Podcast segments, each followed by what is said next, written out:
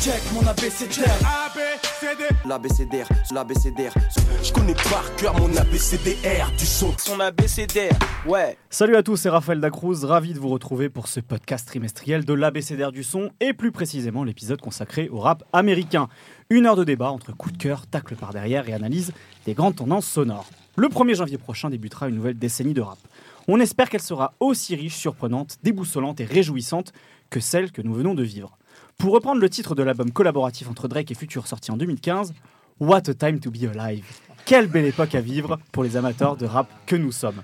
D'abord un constat, Internet a permis à encore plus de scènes locales d'exploser de partout et YouTube et les réseaux sociaux ont tué la prescription des blogs qui faisaient la pluie et le beau temps il y a 10 ans. Et cette explosion nous a fait poser beaucoup de questions alors qu'on s'est imaginé un bilan à chaud de la décennie écoulée. Atlanta s'est affirmé de nouveau sans conteste comme le wagon de tête du rap américain. Pourtant maintenant, nous voulons trancher. Quel album sorti des Trap House d'ATL a été le plus important de cette décennie? Si la capitale de la Géorgie est numéro 1, ne serait-ce pas Los Angeles qui a été son premier dauphin? Et si la génération de l'après-gangsta rap a été la plus belle de l'histoire de la ville? Mais peut-être qu'au fond, le groupe majeur de cette décennie n'est ni de ces deux villes, et d'ailleurs ni de cette décennie. Et si 36 Mafia a été le groupe le plus important des dix dernières années? En parlant de vétérans d'ailleurs, deux ont commencé la décennie main dans la main en aristocrate du rap, pour finir dos à dos, l'un en Marie Contry, l'autre en pasteur en crocs. C'est très moche, il faut arrêter Kanye. Et si le modèle du rap haute couture de Jay-Z et Kanye West, vendu comme le raffinement ultime, avait montré ses limites cette décennie? Pour parler de ces tendances qui ont traversé le rap américain de cette décennie écoulée, vous allez entendre pendant ce podcast une équipe composée de membres de la rédaction de la BCDR du son, mais aussi de plusieurs invités. On a décidé de faire un gros combo, là c'est la fin de la décennie, on se lâche, on invite plein de gens, et je vais d'abord les présenter en premier. Après avoir brillé sur sa chaîne Mexceller, elle a été draftée chez OKLM pour parler rap. Started from the YouTube, now she's here. On l'a déjà accueillie dans ce podcast l'an dernier, on l'accueille avec plaisir cette année encore. Nifa est avec nous, elle nous rejoindra tout à l'heure. Avec son podcast Gimmick, il parle beaucoup de rap français. Il l'a d'ailleurs fait brillamment lors de, de notre podcast du deuxième trimestre. Mais cet homme est aussi un fin amateur, un fin amateur, ça veut rien dire, un fin amateur de rap américain. Et il vient en parler avec nous ce soir. Ismaël Merigati est avec nous. Salut Raphaël, salut à tous. Salut à toi. Alors j'ai checké, c'est notre invité qui comptabilise le plus de tweets parmi tous ceux qu'on a reçus. Mais croyez pas qu'il passe que ses journées sur Twitter, il écoute énormément de sons, beaucoup de rap américain, surtout quand ça tâche et que c'est un peu sale. Salut Vinzi. Salut Raphaël. Et on a un soldat perdu aujourd'hui, Tuba par les grèves. On le salue, normalement il devait être avec nous, c'était Mugen, mais malheureusement il n'a pas pu euh, se déplacer, donc euh, big up à lui. Euh, alors comme on a, une- on a théoriquement une heure de podcast devant nous, euh, ils me reprocheront pas de ne pas leur dérouler le tapis rouge comme je le fais à chaque fois. Mes chers collègues de la BCDR du son sont évidemment avec nous. Sébastien Darvin et Keishon Pouch, salut. Salut à tous. David et Kei Chakalak. Salut tout le monde. Brice et Boss à vie. Salut, longue vie à Drake. Léon et Léon. Salut. Salut Léon. Le podcast de la BCDR du son spécial décennie 2010 du rap US, c'est parti. Alors prenons un peu de hauteur, quitte à avoir un peu le vertige. Attention. Gucci Mane, Waka Flocka Flame, Future, Two Chains, Migos, Rich Homie Young Thug, 20 Watt Savage, Lil Baby, Gunna, Playboy Carti et même Resh Remer devenus totalement géorgiens avec leur signature sur le Eardrummers de Mike Will. C'est vertigineux. Atlanta a constamment produit de nouveaux artistes innovants ces dix dernières années. Mais comme on aime bien se prendre bêtement la tête à la BCDR du son, on a envie de trancher. Quel album a été le plus important pour cette décennie de trap? Flocavelli de Waka Flocka Flame, Barter Six de Young Thug, DS2 de Future, Culture de Migos ou encore un autre que vous allez me sortir du chapeau peut-être parce que vous avez envie de me casser les pieds. Messieurs, le débat est ouvert. Quel a été l'album trap le plus important de la décennie écoulée? Ça, se- ça se joue maintenant là, je veux dire, ça, ça va, être, ça va être sur une page Wikipédia un jour ou l'autre, ça. hein. Allez-y. On va Qui commencer chronologiquement? Allez, Vinzi. Parlons de Flocavelli. Je vais défendre mon poulain. euh. Aujourd'hui. J'ai une petite métaphore qui m'est venue à l'instant pour euh, expliquer simplement pourquoi, à mes yeux, Flocavelli est l'album le plus important pour la trappe cette décennie. C'est qu'en gros, euh, c'est la Révolution française. Enfin, non, non. Lex Luger, c'est la Révolution française, la période de manière générale, la période, la Lex Luger era. Et Flocavelli, c'est un événement important pendant la Révolution. C'est-à-dire que on avait, comme en France, avec les Lumières, tout ça, on avait les, prémices de tout ça avec Gucci Mane, avec Young Jeezy avant. Mais quand Flocavelli sort et quand en fait, au-delà, vraiment, moi, j'associe énormément Flocavelli à la présence de Lex Luger et c'est même presque un débat de beatmaker que ça devient par rapport à, Bien sûr. à ça. Très Euh, important pour ça, ouais. Très important. C'est le moment en fait où, enfin, la trappe était déjà sortie d'Atlanta où ça devient vraiment un truc mondiale. Et ce qui est bien, c'est qu'en France, on peut vraiment constater comment les tendances deviennent mondiales. Et dans les quelques mois après la sortie de BMF, il y a Booba qui sort Jour de Paye. Mhm. On voit à l'époque les Lafouine, les Green Money, les Booba, euh, même Mac et d'autres aller à fond dans ce délire-là. Et c'est vraiment un, un album qui a rendu l'album qui a rendu la trappe internationale C'est ce qu'on appelle a un game changer. exactement. Et je pense que voilà l'événement fondateur est le plus important, même si après il y a de grands événements. C'est lui qui a permis la suite. Et, euh, et ensuite, je vais prendre les exemples parce que tu nous tu proposais, on nous a proposé divers albums comme sélection, notamment euh, Culture. Alors déjà pour moi Culture c'est un peu dur sur un album sorti en 2017 je crois de, de mesurer son influence par Mhm. rapport à d'autres, c'est encore récent. Pour moi Culture par contre c'est le point où c'est pas la mort de la trappe après, mais j'ai l'impression que c'est une sorte de d'évolution finale où après on a eu cette sensation dans les mois, les années suivantes qu'en fait on aurait des nouveautés en trap mais on n'aurait pas de nouvelles euh, mini révolutions à l'intérieur du truc et que et que maintenant ce qu'on entend moi d'ailleurs je me désintéresse de enfin je sais pas je me désintéresse mais je suis de moins en moins fasciné par les nouveaux artistes qui arrivent parce que il y a moins d'évolution effectivement aujourd'hui et, et voilà Très bien. mon opinion sur ce sujet Ah, Est-ce que vous voulez contester ça, Léon. Euh, J'ai pas choisi cet album, mais quand même, Flocavelli, c'était mon, c'était mon petit numéro 2. Euh, je trouve ce qui est fascinant à propos de cet album, c'est que il y a un côté, euh, il y a un côté spontané. Euh, je crois que quand Waka Flocka l'enregistre, en réalité, il pense enregistrer une mixtape. Absolument, c'était c'était l'idée de départ, c'était de faire une mixtape avec, euh, c'est- avec Lex Luger. C'est ça, et c'est son entourage, et no- notamment sa mère qui, qui décide de, de garder ça sous le coude et d'en faire un album parce qu'ils sentent qu'il y a quelque chose qui se passe. Mais et puis en, en plus de ça, euh, Waka Flocka, c'est pas quelqu'un qui rappe depuis longtemps. Je crois qu'il a euh, peut-être deux, deux ans de rap euh, dans les pattes quand il, Mm. quand il enregistre ça. Donc Et c'est d'ailleurs ce que reprochent beaucoup de gens finalement à ce disque, qui disent effectivement c'est un point euh, un peu charnière, euh, un moment charnière justement dans le rap américain et dans la trap et dans le ra- rap d'Atlanta parce que musicalement Lex Luger il, il arrive avec cette trappe testostéronée mais bah, ça suit pas derrière le micro quoi. Mais je trouve que c'est ce qui est beau, c'est ce qui fait la force de ce disque, c'est que c'est sans concession en fait. C'est-à-dire qu'il va à fond dans une des tendances de la trappe, qui est ce côté euh, vraiment euh, euh, motivation music, ultra violent, tout dans l'énergie, tout dans l'interprétation. Évidemment, il n'y a pas. c'est pas, c'est pas Big Daddy Kane derrière le micro, mais il y a autre chose. Et y a et, c'est ce qui va infuser dans toute la trappe de la décennie parce que c'est tu, le disais euh, Vinci c'est le c'est le premier sorti dans notre liste et hum, cette espèce de tout dans l'énergie de, surperformance on, parle souvent du côté euh, de l'importance de la performance dans le rap.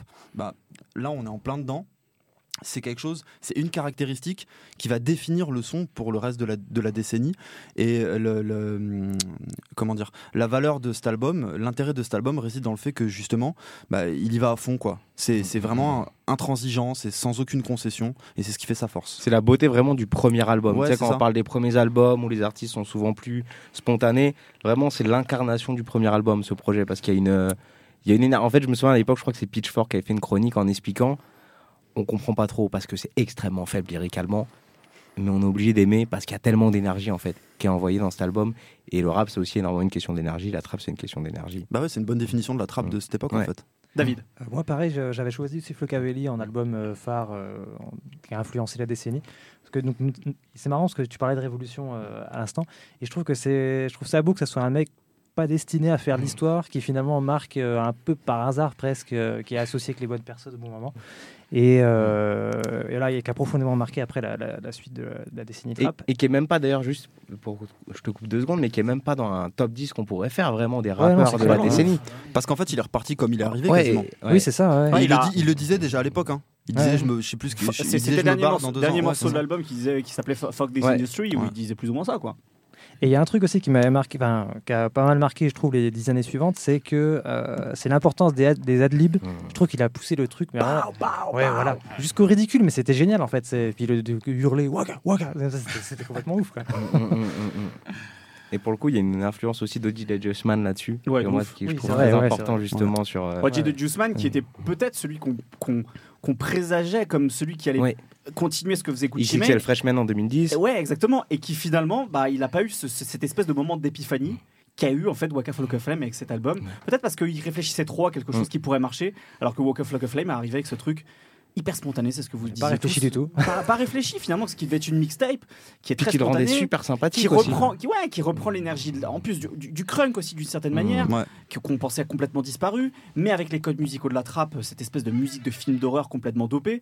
Donc effectivement, il y, a- y a- y avait, il y avait une sorte d'alignement de planète pour lui, et on l'a bien vu après, ça a été compliqué, le passage au deuxième album notamment.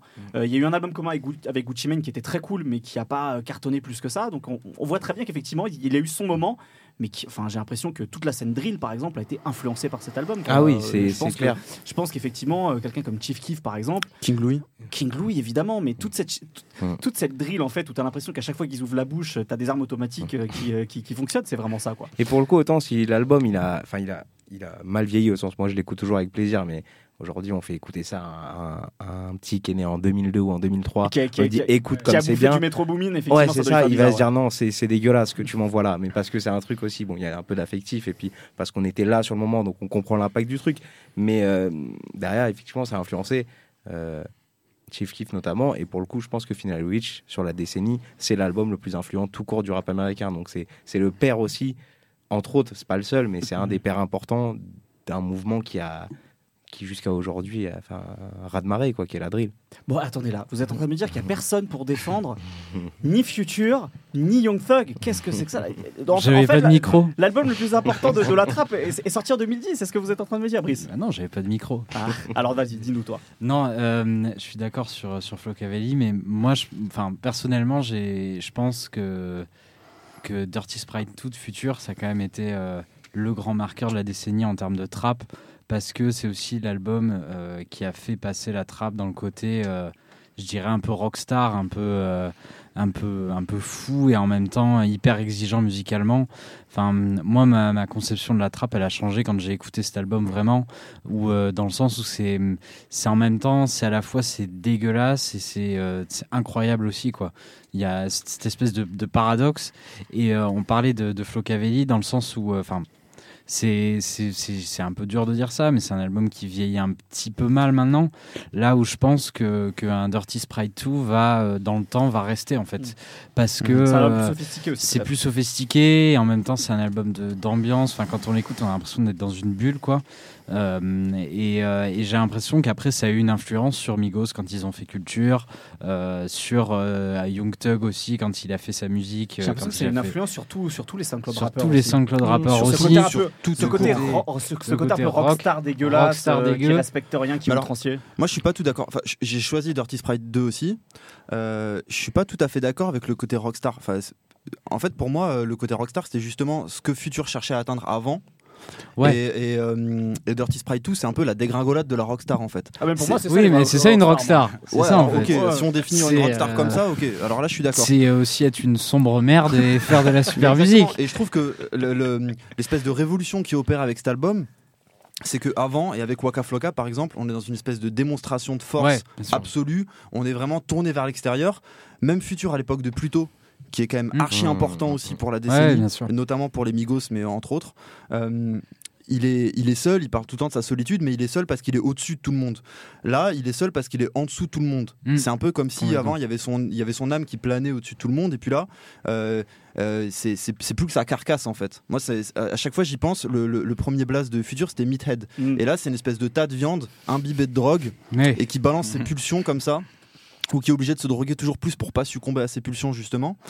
Et euh, la révolution de cet album c'est pour moi euh, la trappe qui devient une espèce de tempête dans un crâne quoi c'est un truc complètement euh, en vase clos c'est juste un espèce d'ego boursouflé des, con- des confessions complètement hallucinées c'est euh, un espèce de Bojack Horseman euh, pour ceux qui connaissent la série Voilà. c'est pour moi c'est futur c'est exactement lui hein. et, Ouais. euh, et- et- et c'est ça la révolution Et c'est d'ailleurs, ça on sur a- les SoundCloud les rappeurs après, France euh, avec tout ce dont on, on a pu parler sur les, les PNL, le spleen. Le, Hmm. pour moi, ça vient en partie de Il là. a Quoi. intérioriser la trappe, euh, Ouais, c'est qu'elle ça. soit moins C'est ça. euh, expansive. Non, non, mais c'est sûr. Seb. Euh, pour le coup, je trouve que c'est très intéressant et notamment, j'ai pas eu le temps de rebondir sur euh, Waka Flocka, mais euh, ce que j'ai j'ai failli choisir euh, Flocavelli. Et euh, ce qui est intéressant avec Flocavelli, c'est que en fait, sans cet album, Rick Ross, il a pas de entre guillemets grand moment, il a pas son BMF. Et je trouve que en termes d'influence, euh, si on devait parler entre tous les albums, je pense que celui-ci il est charnière. C'est-à-dire que Flocavelli, c'est Flocavelli et on s'en souviendra. Moi, pour le coup, j'ai pas choisi euh, Future ni Flocavelli. J'ai choisi un, un album qui juste subjectivement m'a ébloui. En fait, c'est euh, Barter Six de Young Thug. Je trouve que un peu, en fait, contrairement à tous les albums qu'on vient de citer qui sont très très influents, je pense que celui-ci on peut pas limiter, c'est qu'il est à la fois un peu complexe, les productions euh, sont extrêmement bien choisies, et c'est là où tu sens que Young Thug c'est Young Thug et que personne ne peut l'égaler. Et ce que j'ai adoré en fait euh, aussi dans cet album-là, à la fois même s'il est très personnel et même si au niveau du séquençage, je trouve que Young Thug arrive à avoir les idées assez claires, ce qui est rare, et c'est peut-être un des reproches que je lui fais souvent. Euh, je trouve que la connexion avec le producteur Wheezy est juste Ouais. formidable, et en fait les deux ensemble, on peut pas les toucher. Et en fait, là, moi, où peut-être l'album m'a le plus marqué, c'est certainement dans son séquençage. Et les trois derniers morceaux, je crois, c'est Audi Numbers et j'ai oublié le dernier. Mais tu sens que, en fait, Young Thug, c'est Young Thug. Il y a personne qui arrive à atteindre son niveau. Et c'est vrai qu'on parle beaucoup d'influence. Euh, moi, après, mon problème avec Atlanta, je trouve qu'ils font beaucoup, beaucoup trop de musique. C'est-à-dire que dans, j'ai l'impression que leur salle d'enregistrement, le micro et enfin le- l'enregistrement est toujours ouvert. C'est peut-être un défaut, mais en fait, ça les rapproche de ce qu'est la musique. C'est-à-dire que comme ils créent toujours un peu dans l'instant, ils sont toujours dans le moment. Et en fait, au final, c'est eux la culture. Et un peu comme euh, pour en revenir à Milgos. Mais pour le coup, moi, l'album qui est vraiment de Atlanta, je trouve qu'il est euh, peut-être pas le plus influent, mais peut-être le plus beau, en tout cas, vraiment d'un point de vue purement subjectif, c'est Thug Barto Six. Et là où il est très fort, c'est que moi, je suis un peu un auditeur sceptique. C'est-à-dire que euh, avant de dire que j'aime bien un artiste, j'aime bien qu'il me prouve qu'effectivement, il a le bagage. Et là, euh, en fait, lui, il te chamboule toutes tes notions de la beauté. C'est-à-dire que dans sa manière de faire des métaphores, dans sa manière d'écrire, dans sa manière de produire, c'est en fait, moi, je trouve que cet album-là est invraisemblable. Et pour le coup, Barter Six de Young moi, je trouve que c'est mon album. euh, Peut-être pas qui résume la trappe, euh, et peut-être pas le plus influent, mais peut-être là où tu te dis effectivement Young Thug c'est Young et personne ne peut le toucher en fait. Et tu te dis que la trappe, c'est une, c'est une vraie musique sophistiquée où tu peux faire plein de choses avec, quoi. Parce qu'il a, il, il expérimente dedans, euh, enfin, comme pas possible, quoi. Et après, bah, ça, a- ça a changé Atlanta sur les. Enfin, je pense que ça a plus changé Atlanta que le monde entier. Ah. Mais euh, sur, dans le sens, euh, sur les Gunna, les Lil Baby, euh, c'est des, des enfants de, de Barter Six, quoi. Mais où je ce qui est intéressant dans ce que dit, euh, dans ce que dit Seb, c'est qu'en fait, je me rends compte que dans cette liste, on a, euh, on a deux, enfin, un rappeur et un groupe, c'est-à-dire Waka Flocka et, euh, et les Migos, qui sont à fond dans ce côté euh, spontané, un peu à l'arrache, un peu. euh, on n'a pas spécialement de culture rap, on y va tout à l'énergie, même si euh, chez les Migos, j'aurais tendance à temporiser ça. euh, euh, notamment avec, euh, avec Takeoff qui est quand même, euh, qui est quand même assez Ouais. technique et qui peut faire des démonstrations assez impressionnantes. Mais il y a quand même ce côté super vraiment spontané, tout dans l'énergie. Et à côté, on a juste deux purs génies du rap qui sont Future et Young Thug, qui sont, qui là pour le coup peuvent rivaliser, je pense, sur à peu près n'importe quel beat avec n'importe quel rappeur. Et c'est intéressant de voir qu'on se, trouve, on se retrouve avec cette liste finalement. Et puis, voilà. Là où Future en plus est intéressant, c'est qu'il y a vraiment, pour le coup, c'est peut-être le seul qui a cette continuité avec le Atlanta historique, toute son Mm. affiliation à. Euh, À la Dungeon Family. Exactement, tu vois, donc à ce qui renvoie à Outcast, à, à toute l'histoire d'Atlanta, là, ce que les autres n'ont pas, n'ont pas forcément, quoi. Ils ont tous en tout cas une affiliation avec euh, un papa à tous, c'est un peu Gucci Mane. Oui, tout à fait. Oui. Mais qui, est un- voilà, qui un peu, qui est un ouais. peu le fantôme qui traverse. Alors effectivement, Tout il a, fait. il a peut-être pas d'œuvre définitive sur cette décennie. Je pense que c'est un peu peut-être une mixtape à la limite, mais sur un album officiel, c'est peut-être plus compliqué. C'est aussi le truc, est-ce que c'est est -ce c'est pertinent? Je vais remettre en cause même la question Non, de base sûr, mais de se demander quel est l'album ou, on- ou le projet, on va dire, le plus influent à Atlanta, étant donné la manière dont on crée de la musique à Atlanta. c'est tout à fait vrai. Et est-ce que c'est- peut-être se demander ouais, aussi euh, quel est l'artiste même le plus, euh, le plus influent? Là où Allez, moi, du coup, pour je- 20 minutes. Voilà. Là où moi je pars sur Young Thug, du coup, pour le coup, en termes d'influence, je pense c'est si on parle vraiment d'artiste, c'est après le défaut de Young Thug de effectivement il y a des projets comme Barter Six très forts, mais d'avoir pas forcément un album. euh, Ouais, mais qui- on, Future, on retient des albums, en fait, par exemple, je ah, trouve. moi je retiens euh, des mixtapes, tu vois, des mixtapes comme Monster et tout. je Ah trouve Ouais, que- oui, bien sûr. Ouais. Mais, on retient, euh, on retient quasiment tout. hein, les- Ouais, on retient quasiment tout, les- quoi. les- C'est en vrai. 56 réalité. Night, quand même, avec March. Madness, c'était quand même quelque chose aussi. Bah, hein. les trois, enfin en fait la, Ah, l'espèce de l'espèce de hum, comment De dire cheminement de vers run, Diastou. de run euh, juste après Honest, Mm. c'est quand même assez incroyable. Mm. C'est quand même assez, euh, c'est Mm, peu mm, atteint. mm, mm. et en plus, on parlait de l'influence de Gucci Mane. Future lui-même, il a eu une grosse influence sur Gucci Bah Mane oui. au moment où les deux Mm. collaborent. Bien sûr, mais surtout ce qui me fascine en fait avec, euh, enfin moi Future et pourquoi j'ai choisi Dirty Sprite 2, c'est que même quand Future fait euh, sort un album de trap plus générique entre grands guillemets, par exemple cette année The Wizard, bah, il est tellement fort dans ce qu'il fait que c'est peut-être le meilleur album de trap de 2019 en fait. Ouais. Il maîtrise tellement le, tellement le truc et on se fait pas chier alors qu'il il est en pilotage automatique. Ouais. Et, et ça, c'est très fort. c'est marrant parce que c'est un peu comme en rap français. Euh, moi, ça m'a fait ça avec euh, quand Deux Frères est sorti. J'avais écouté plein de trap génériques qui étaient de, rap génériques qui étaient inspirés de, de PNL. Et puis ça commençait à, me gaver. J'étais pas très hypé par Deux Frères. Et puis d'un coup, c'est sorti. Je me suis dit, ouais, quand même, eux, ils savent le faire. Ouais, voilà, Pas ça. de la même manière que les autres. Et ben, Futur, c'est pareil en fait. Quand il sort son album, on a beau avoir écouté tous les ersatz avant, on se dit, Ah. ok, c'est Futur. Très bien, bah merci beaucoup messieurs pour ce débat-là. On n'aura pas tranché finalement la question de départ. Bon, c'est un peu, c'est un peu compliqué hein, cette question, mais voilà, au moins ça crée du débat. Merci à vous. Euh, à chacun, je vous ai demandé de me choisir un morceau préféré de cette décennie de rap américain, et je vais commencer avec nos- un de nos invités, Vinzi. C'est quoi ton morceau de préféré de rap américain cette décennie? Alors, je me suis un peu déjà expliqué sur le pourquoi du comment tout à l'heure, mais I Don't Like de Chief Keef. Ah bah je ouais, pense que simplement pour l'influence, euh, l'influence qu'il a eu. En plus, j'aime beaucoup le remix avec Kanye West et autres avec Good Music. T'avais Mais, tellement euh, bien commencé ce podcast. C'est dommage. Mais j'étais un peu trop dans Good Music, c'est possible à l'époque aussi. Mais toujours est-il que ouais, I Don't Like, c'est c'est mon morceau de Très bien. décennie. Eh ben, merci à toi. Merci beaucoup d'être venu pour ce podcast. Tu, tu restes Merci avec nous pour vous. des débats? Je sais plus, tu vas parler de Euh, un petit peu ou... Je vais regarder. Tu vas regarder de loin. Ouais. Bon, reste, reste dans le coin en tout cas. Très bien. On va passer tout de suite au deuxième débat de ce podcast sur Rap US. De toutes ces artères, de tous ces quartiers, Los Angeles a vu une multitude d'artistes talentueux émerger ou confirmer cette décennie. Une scène protéiforme allant de TD à Haute Future, en passant par YG, Nipsey Hussle, Dom Kennedy, Overdose, Vince Staples, je dit Staples, Staples, pardon, et même Ty Dolla Sign et Anderson Paak. Point commun, tous nés entre la fin des années 80 et le début des années 90, au moment même où le gangsta rap californien imposait sa vision sur le rap US. Et si, à l'image du football français, Los Angeles venait de connaître sa génération 1987 Et qu'est-ce qui relie finalement tous ces artistes, malgré leur singularité? Euh, Pour ce débat, on accueille Ismaël, que, Ismaël pardon, que j'ai présenté tout à l'heure. Oui. Salut. Salut, salut. Euh, bah, tu sais quoi, voilà. Puisque tu es là, c'est à toi que je vais poser la question. Pourquoi, pourquoi on a une, une génération si formidable, d'après toi, à Los Angeles cette décennie Euh, en préparant l'émission, je suis tombé sur une interview de Dam Funk, donc le célèbre producteur californien Absolument. qui a fait un projet avec Snoop en l'occurrence, euh, qui expliquait dans une interview que le contexte euh, socio-économique euh, depuis le début de la décennie à LA était totalement similaire à celui qui avait précédé l'émergence du gangsta rap à la fin des années 80. C'est-à-dire des loyers en pleine hausse qui deviennent délirants, c'est-à-dire un trafic de drogue florissant et donc des gangs puissants. C'est une répression policière très dure et un système pénitentiaire euh, particulièrement rude pour les minorités. Alors, tout ça, ça donne un cocktail euh, explosif qui crée une sorte d'urgence pour les artistes. Euh, une urgence qui s'était traduite il y a plus de 30 ans par, euh, Les émeutes par, par les émeutes et par, du point de vue artistique, l'émergence du gangsta rap. Et là où je pense qu'on a une génération peut-être encore plus douée qu'à l'époque, après le temps le dira, euh, c'est que là, il y a plein de formes. C'est protéiforme, tu l'as dit.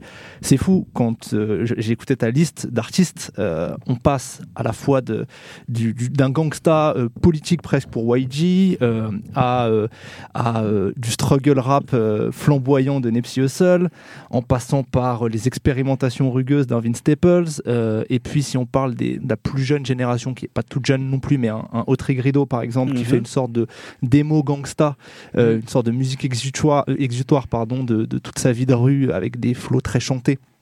Euh, et puisque j'ai la transition avec le chant, le R&B d'un Ty Dolla Sign, méga star, d'un soul euh, de, de- d'Anderson Paak. Bref, ce qui est fascinant, je trouve, c'est que de voir comment l'héritage du gangsta rap a été digéré, comment euh, il est modernisé, comment il est réutilisé, que ce soit dans le Ratchet de Mustard, dans une formule un peu épurée, ou avec des, des artistes comme J. Perico, qui en fait euh, vont, euh, hésitent pas à reprendre les codes d'un DJ Quick, mais, mais en- en- avec beaucoup de fraîcheur. En fait, et je trouve que la scène californienne, elle, est, elle a été absolument créative parce qu'elle s'est ouverte, elle est sortie de ses frontières, elle allait puiser euh, à Atlanta parfois, euh, à, dans le bounce clinquant de Cash Money à d'autres moments. Et en fait, elle est Dans le rap de la Bay Area aussi mais évidemment, évidemment. Et en fait, cette scène-là, elle est, elle est allée chercher des identités, elle est allée se nourrir ailleurs pour mieux revenir, décrire cette ville et cette vie si spéciale euh, que qu'est Los Angeles, particulièrement en ce moment, avec tous ces artistes qui ont quand même un point commun, je pense, et ça se voit même chez Kendrick, c'est ce tiraillement entre euh, la, volonté féroce de, réussir et de vaincre et les démons de la rue qui les rattrapent tous, euh, comme ils sont tous happés presque tragiquement par ça, et c'est peut-être du coup un, un, des bémols sur cette décennie-là, c'est qu'un malheureusement un certain nombre d'artistes voient leur carrière stoppée soit par la prison, c'est le cas d'Autrigrido qui est déjà dans une peine assez longue. Draco de Rouleur. Draco de Rouleur, euh, d'ailleurs je voulais en parler, c'est lui aussi qui, qui euh, renouvelle aussi un peu le largo et le, avec euh, le slang un peu de Los Angeles, avec un, un, un vocabulaire très inspirant, très, très créatif. Euh, lui, pareil, je crois qu'il a, il a un procès pour... il risque la prison à vie là, mm -hmm. en ce moment bientôt. Absolument. Et puis, bah, pour, pour conclure ça, bah, l'expérience de, de Nipsey Hussle, qui lui s'est fait tuer de manière voilà, emblématique de, de, la, de la dureté de cette ville de Los Angeles là. Euh, mais effectivement, ça a donné euh, une des scènes, je pense, les plus créatives euh, depuis, depuis le gangsta rap. Euh, Seb, toi, toi qui suis beaucoup aussi cette scène, ouais. qu'est-ce qui qu'est-ce qui t'a marqué justement sur, sur tout, tout ce qu'on a tout ce qu'on a décrit pour le moment, euh, Ismaël et moi justement sur cette sur cette mm. scène incroyablement créative de, de, Los Angeles des années 2010. Moi, c'est une scène que j'ai énormément écoutée parce que en fait, je reviens constamment sur les albums. Euh, je pense que c'est une scène qui est emblématique aussi parce que d'un point de vue purement pragmatique, j'ai l'impression que les artistes y vont je ne vais pas dire pour chercher euh, la reconnaissance, mais j'ai l'impression que tous les albums doivent se faire là-bas. Mac Miller, en 2012 ou 2011, je sais plus, quand il déménage, en fait, pour avoir la reconnaissance euh, artistique et la reconnaissance de ses pairs, il déménage à Los Angeles parce qu'il y a TD, parce qu'il y a Haute Future. Il sait que tout se passe là-bas en fait. Il y a aussi un point de vue purement pragmatique. J'aime beaucoup Freddie Gibbs et ses albums ils sont enregistrés à Los Angeles. Mm -hmm. Il y a peut-être, enfin c'est même pas il y a peut-être, je pense qu'il y, y, y, a un espèce de climat global où quand tu veux faire de la musique et quand tu veux avoir des connexions, mieux vaut aller à Los Angeles parce que les artistes sont là, les connexions sont là, la créativité est là. Et je pense que vraiment d'un point de vue purement pragmatique, euh, Los Angeles, quand on est un artiste et quand on est justement dans cette recherche de faire un album et d'avoir des bonnes connexions, j'ai l'impression que les gens vont à Los Angeles euh, d'emblée. Euh, L'autre point euh, sur Los Angeles, moi je trouve que c'est une scène qui est vraiment fantastique parce que elle est hyper riche. Euh, on ne l'a pas évoqué, mais c'est une chaîne qui a aussi engendré Flying Lotus, Thundercat, euh, tout le label de Flying Lotus dont Brian Finder. Et c'est des gens qui se retrouvent en fait sur Two People Butterfly de Kendrick Lamar. Et en fait, c'est ils sont quelque part entre le rap, le jazz, complètement. Euh, et, en fait, voilà. Et j'oublie même Kamasi Washington. Euh, en fait, tous ces mecs-là, ils ont un background, ils ont un background un peu jazz parce qu'ils ont des, ils ont suivi des cursus, euh, on va dire assez classiques. Flylo, mais ils ont grandi avec les CD de. Flylo, c'est le neveu de Alice Coltrane, le fils ou le neveu d'Alice Coltrane. Le euh, neveu, je crois. Je crois que c'est le neveu, ouais. Mais il y a des liens familiaux avec Alice Coltrane. Et en fait, tous ces mecs-là, j'ai l'impression ils ont un bagage qui sont très classiques, donc formation jazz, mais aussi ils ont grandi avec les CD de Snoop Dogg, Dr. Dre, mm. et ils arrivent à faire le, la transition de manière assez formidable. Et puis Los Angeles aussi, c'est euh, un territoire qui est extrêmement vaste. C'est-à-dire que entre Haute Future, entre Ty Dolla Sign, entre DJ Mustard, entre YG, en fait, il y a, même si euh, nous on l'écoute de manière assez naturelle, Enfin, il y a vraiment des scènes qui sont hyper riches. Et moi, je pense que Los Angeles, euh, une des forces en tout cas euh, qui a été, c'est que à la fin des années 2010, moi, c'est une période dans le rap que j'ai beaucoup aimé, c'est tout ce qui est l'ère des blogs. Et j'ai l'impression que toute cette génération-là, en fait, elle s'est fait des connexions. C'est-à-dire que euh, voir euh, YG et Nipsey Hussle qui sont affiliés à des, à des territoires euh, rivaux dans un même clip, ils le font en fait. Et ils savent que ça va leur porter en fait ça va leur porter ça va porter ses fruits tout simplement. Et j'ai l'impression que toutes ces connexions là elles sont faites. Et au final aujourd'hui quand on regarde même les carrières de Hot Future de TDI elles sont juste invraisemblables. Et moi en tout cas qualitativement parlant euh, les CD sur lesquels je reviens le plus sont tous quasiment de Los Angeles pour le coup. Très bien. Surtout c'est oui, une, une scène où en fait enfin euh, une scène. En fait, le truc, c'est que Los Angeles, j'ai l'impression qu'il y a plusieurs scènes euh, dans la même ville, mais en même temps, par rapport à d'autres villes, euh, tu as, différentes scènes musicales qui échangent énormément entre elles. Ce que je pense aussi à un collectif qu'on, je pense, avec le temps, on va revenir et se dire ah ouais, en fait, ils ont vachement influencé tout le monde. C'est Selection qui euh, était donc à Los Angeles et qui euh, qui ont bossé avec euh, des rappeurs. Euh, de, de, rue de Los Angeles euh, qui ont aussi collaboré avec TD. Il euh, y, a, y a vraiment plein de plein de genres musicaux qui, échangent entre eux, euh, que ça soit euh, donc le jazz avec euh, avec le label de Flylo, la musique électronique avec Selection et le rap en général. C'est vraiment ça, je pense, la, force de Los Angeles à, ce- moment-là. Et surtout, il y a, toujours dans cette ville cette espèce de, contraste où où un peu en fait on peut quand on quand on est pauvre quand on est on est dans les mauvais quartiers on peut mourir au soleil en fait et ça fait toujours un espèce de truc où qui a été très bien résumé je trouve dans le dans Summertime 06 de Vince Staples qui est hyper poisseux où il fait chaud et en même temps euh, c'est noir quoi. Et il y a y a c'est une ville où il y a plein de contrastes. Enfin euh, quand on va à Los Angeles juste quand on s'imprègne de la ville c'est très étrange parce qu'il fait tout le temps beau et en même temps il y a une vraie pauvreté et en même temps il y a des inégalités. Et musicalement je pense que ça a aussi énormément joué surtout avec euh, ces dix dernières années aux États-Unis où il y a eu énormément de problèmes de racisme de police ce que Kendrick a très bien fait sur euh, To Pimp a Butterfly euh, pour en parler. Je pense vraiment la force de cette ville c'est que je sais pas si c'est propre à Los Angeles mais une espèce d'ouverture d'esprit où, euh, où Kendrick va aller chercher, euh, va aller chercher des, gens genre Anna Wise par exemple, qui est une chanteuse qui n'a a rien à voir avec le rap à la base, qui a collabor- collaboré avec aucun rappeur, ou euh, Vince Staples va aller chercher à Détroit Jimmy Edgar, euh, qui est un DJ de house. Vraiment, je trouve c'est l'ouverture d'esprit qui a fait que Los Angeles est hyper intéressant. Question provoque. Est-ce que Los Angeles aurait pas réussi une mue que New York n'a pas réussi au final? Parce que là, là c'est toi finalement, Seb, qui disait ça, c'est-à-dire qu'aujourd'hui, euh, Los Angeles, en tout cas cette décennie, c'est devenu un carrefour. Ils ont réussi à se réinventer. Ils ont réussi aussi à digérer, c'est ce que tu disais, Ismaël, finalement, toute cette tradition rap et à la retransformer. Pourtant, ils partaient d'une décennie un peu compliquée, c'est-à-dire que euh, Dr. Dre, avec 2001, il a complètement so- euh, changé le son, le son californien au point que c'est de- est devenu presque une caricature. Et eux, ils ont complètement transformé le son. Ils ont été chercher des choses beaucoup plus vaporeuses, parfois vers le jazz, parfois vers la musique électronique, comme tu disais, Brice. Est-ce que voilà, Los Angeles, c'est pas devenu New New York en quelque sorte? Euh, du coup, moi, je trouvais, oui, le, tu sais, parallèle avec les villes, avec New York, euh, c'est que par exemple, sur la dernière décennie, donc c'est Atlanta un petit peu qui a dominé Mhm. euh, en matière de son, de sonorité, d'univers aussi.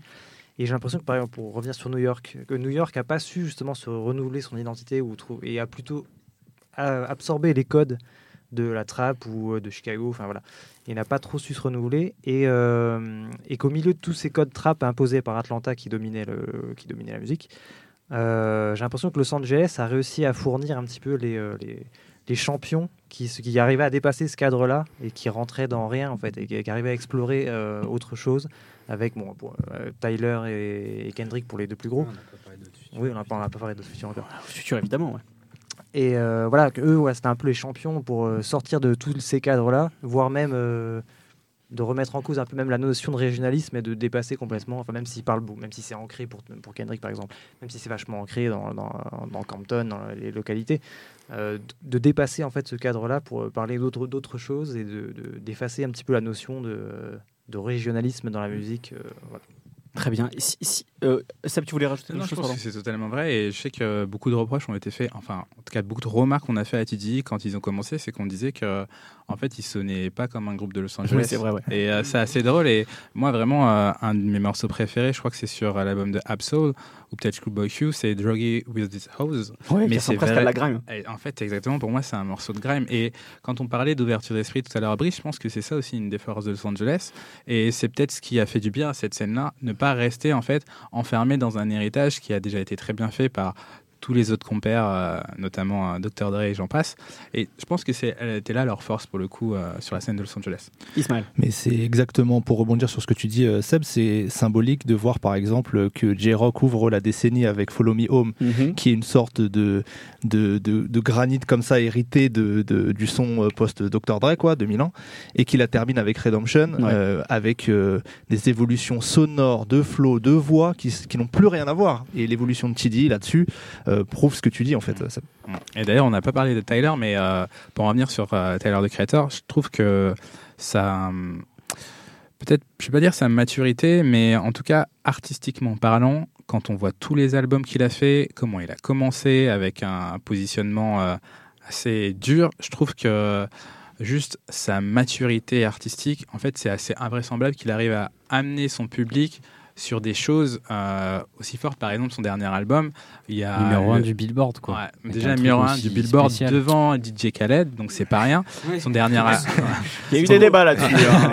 Il y a eu des débats. Bon, officiellement, c'est pas le numéro 1, mais euh, officieusement, je pense que pour le coup, il a devancé un peu Non, DJ bon, Khaled. bah, ouais, DJ Khaled, il a, il a, il a grugé, il a fait Ah, j'ai réussi à vendre mon disque avec du PQ, ça marche. Exact- exact- Exactement, mais je trouve que même si il s'oriente sur quelque chose d'un peu plus pop sur son sur le morceau Earthquake, mais euh, je trouve qu'il est formidable en fait. Ah, le passage de Yonkers à Earthquake, quand on y pense, en fait, Ouais, c'est quand même assez incroyable. C'est incroyable. Il ça, vomissait dans ses clips au début de la décennie et, Et maintenant, il brûle dedans. Il brûle dedans. Et ça, je trouve que c'est assez beau euh, dans, dans le sens où quand tu regardes Future, même euh, euh, comment a grandi Earl Sweatshirt, Mhm. c'est assez invraisemblable en fait, ces mecs-là. Et je trouve que ce qui est bien, c'est qu'ils ont des vraies propositions artistiques, mais au-delà de ça, c'est des gens qui sont extrêmement talentueux.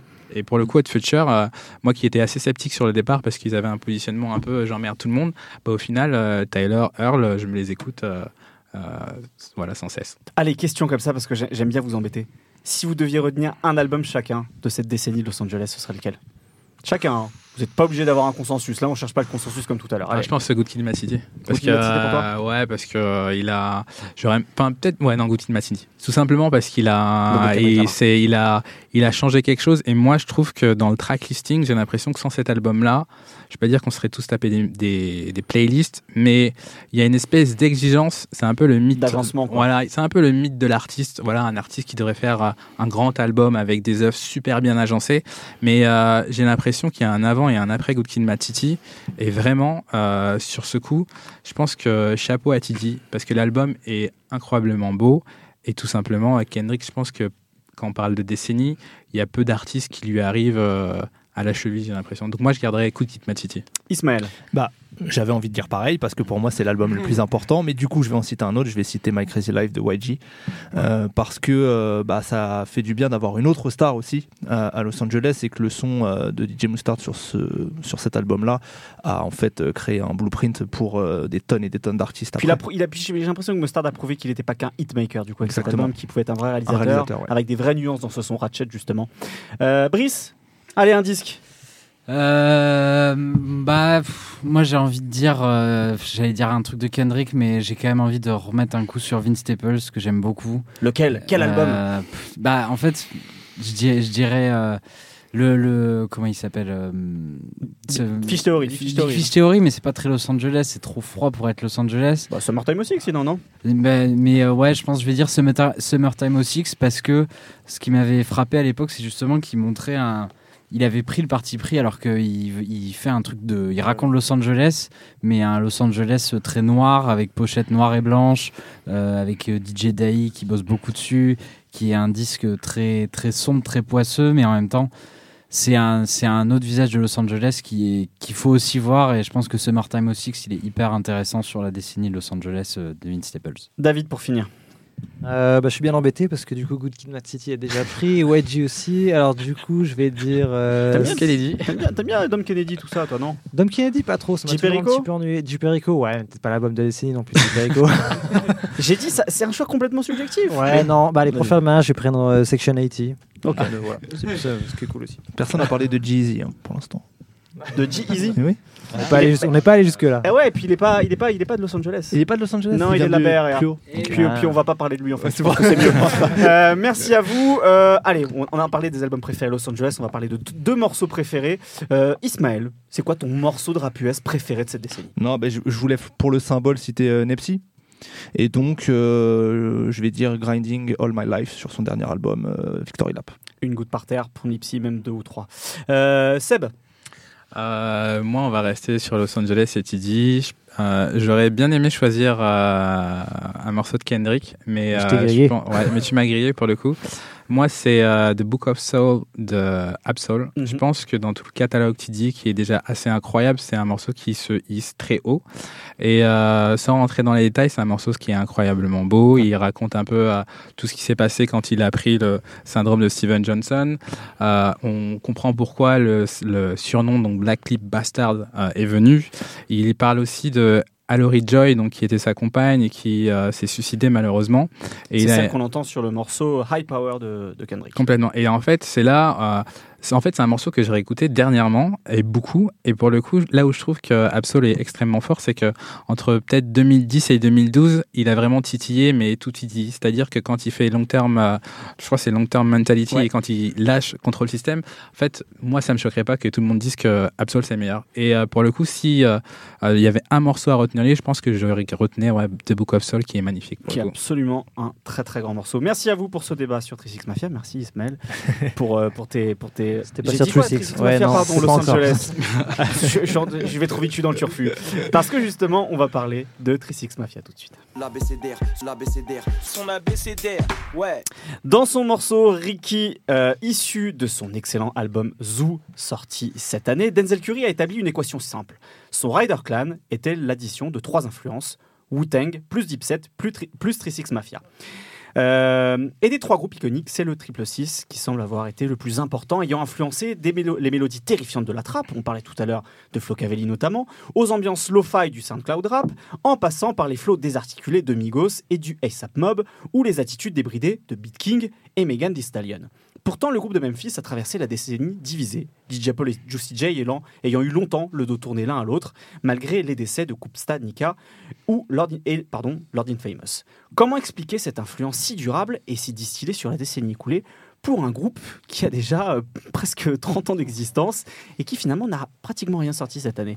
Euh, Léon, qui, euh, qui nous a rejoint pour ce, podcast, pour, ce, pour ce débat, pardon. je sais que toi, tu aimes beaucoup la 36 Mafia. comment expliquer finalement cette influence si importante et un petit peu à rebours de la 36 Mafia? Ouais, c'est assez étonnant. Il y a une, première chose que je remarque, c'est que bon, le rap, ça a toujours été une musique autoréférentielle qui a beaucoup user de la citation, évidemment à travers le sample. Mais les premières générations de rappeurs, évidemment, ils citaient euh, ben, les, générations précédentes, donc c'était de, la funk, de la soul, enfin euh, les, musiques qui, étaient écoutées avant eux. Et euh, une première chose que je remarque, c'est que maintenant, bah, hum, l'histoire du rap est suffisamment, est suffisamment longue pour qu'on puisse se, satisfaire de, citer le rap. C'est-à-dire que maintenant, Juicy J et la Trisix, ça, ça, fait partie de l'histoire du rap. Donc il y a toute une vague de, rappeurs, et euh, le ASAP Mob, ça, je trouve que c'est parfaitement représentatif de ça, qui, euh, qui se complaisent, c'est pas, pas péjoratif, mais dans, ce, dans, dans cette espèce de de mode de rendre hommage sans cesse au grand nom du rap. Alors, ce qui est étonnant, c'est qu'il y a la Trisix, mais il y a aussi UGK, enfin, il y a, d'autres euh, références. Et je me suis demandé pourquoi la Trisix. Alors, pour ce qui est de la scène euh, floridienne, les Space Ghost Purple, les Denzel Curry, tout, c'est quelque chose que je connais moins. Euh, pour la trappe, ben, je pense que d'abord, euh, bon, Atlanta, c'est une ville où il y a eu, où il y a beaucoup de mouvements, où il y a beaucoup de gens qui viennent, qui viennent d'ailleurs. Ouais, c'est un carrefour. On sait qu'il y a des. Je pense que c'est aussi simple que ça. Il y a, par exemple, Drumma Boy, c'est un mec qui vient de Memphis. Tout à fait. Évidemment qu'il a eu une influence là-dessus. On parlait, je parlais de Resh tout à l'heure, par exemple, Resh qui est un groupe un peu identifiés à Atlanta aujourd'hui, mais qui sont aussi, je crois, du Tennessee. Donc, ouais, complètement. Euh, Ou du Mississippi d'ailleurs. On sait qu'il y a des. Je pense qu'une des premières explications, c'est qu'on sait qu'il y a des, grandes figures du, du, d'Atlanta euh, qui sont inspirées par Memphis. Gucci Mane, il s'en cache jamais. Euh, il parle sans cesse de Project Pat. Dans le son Bird of a Feather, il, il dit Project Pat is still my favorite rapper. il cite aussi Tommy White, enfin d'autres rappeurs de Memphis, mais Project Pat, c'est, c'est quelqu'un qui revient souvent. Et on entend aussi du Project Pat avec euh, son, son, fameux flow, celui qui est repris par Drake euh, dans euh, le, comment le son avec Blockboy JB, là, comment il s'appelle? Localize. Ouais, voilà. Il y a, y a, une citation explicite de Project Pat dans son, dans le couplet de Drake. Donc, il y a ça. Il y a Future aussi, on dit à mon avis, hein, on dit sans cesse que, que, les Migos ont repris le, le flow de Lord Infamous donc euh, de, de, la Trisix Mafia. En réalité, euh, c'est quelque chose qu'on a entendu chez Future avant de l'entendre chez Migos. On parlait de Pluto tout à l'heure. Bah, dans Pluto, et même dans les mixtapes euh, précédentes de Future, on entend Future qui reprend ce flow, donc le, fameux triplet flow de Lord Infamous et d'autres, euh, qui était en fait assez répandu à Memphis. Et il y a même un, débat pour savoir si c'était pas les, les, les aussi, etc. Voilà. Euh, Future lui-même, il invite, euh, il invite Juicy J sur Pluto, sur Stage Trippy, je crois, mhm. le, titre du son. Donc, je pense qu'il y a des passeurs comme ça. Qui ont, qui ont, qui ont, transmis cette, ce, rap de Memphis et ce rap de la 36 Mafia à Atlanta. Et puis ensuite, je pense qu'il y, avait un, il y avait un terreau musical fertile puisque euh, bah, on dit souvent que la trap, c'est un espèce de mélange entre. euh, entre ce qui pouvait se faire entre la bounce de la, de la New Orleans avec l'espèce de rythmique un peu, euh, un peu militaire et puis euh, euh, les autres d'autres parties du sud il y a des La choses qui basse sont musique d'Atlanta, Ouais, euh, la de, basse de Miami. de, de. Miami, euh, des, des choses qui sont prises, le- la culture un peu pimp de Houston, enfin ce genre de choses. Bon, c'est un, terreau fertile pour, euh, pour le, l'expansion de, de, de ce qui se faisait à Memphis. On retrouve euh, le, d'abord les mélodies euh, qui, sont, qui sont composées, les mélodies euh, synthétiques. Alors qu'à la même époque, à l'époque de l'Electric dans les années 90, le modèle c'était quand même New York avec les, les samples. On trouve aussi les rythmiques qui sont composées, qui sont pas, qui sont pas samplées, avec évidemment le, les rythmiques à, à base de, de, de 808, euh, les, rolls de, de hi-hat super rapides et tout ça. Euh, on retrouve les basses euh, complètement distordues, super saturées. Euh, on retrouve un usage du sample aussi. Alors ça, ce que je trouve intéressant, c'est que euh, il y a un usage du sample chez, chez la Trisix Mafia qui est, euh, qui est particulier puisque c'est des samples qui sont souvent assez courts, qui sont super répétitifs, vraiment euh, des boucles qui font presque partie de, de, de- qui- sont presque utilisées comme des adlibs en fait Ouais. en bac et qui on a l'impression qu'elles planent un peu sur les sons, qu'elles sont en train de hanter le son et c'est un truc qu'on retrouve euh, tout au long de l'évolution de la trappe par exemple. Il y a pas longtemps, j'ai réécouté Culture 2 des, des Migos. Mhm. Et ben, c'est un truc qu'on retrouve dans Culture 2 des Tout à Migos. Justement, il y a, il y a un nouvel usage du sample qui est fait sur, euh, sur cet album. Et ben, moi, ça m'a fait penser à ça.